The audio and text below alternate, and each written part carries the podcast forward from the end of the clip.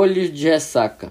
Enfim chegou a hora da encomendação e da partida. Sancha quis despedir-se do marido, e o desespero daquele lance consternou a todos. Muitos homens choravam também, as mulheres todas, só Capitu, amparando a viúva. Parecia vencer-se a si mesma. Consolava a outra, queria arrancá-la dali. A confusão era geral. No meio dela, Capitu olhou alguns instantes para o cadáver, tão fixa, tão apaixonadamente fixa, que não admirar-lhe soltasse algumas lágrimas, poucas e caladas.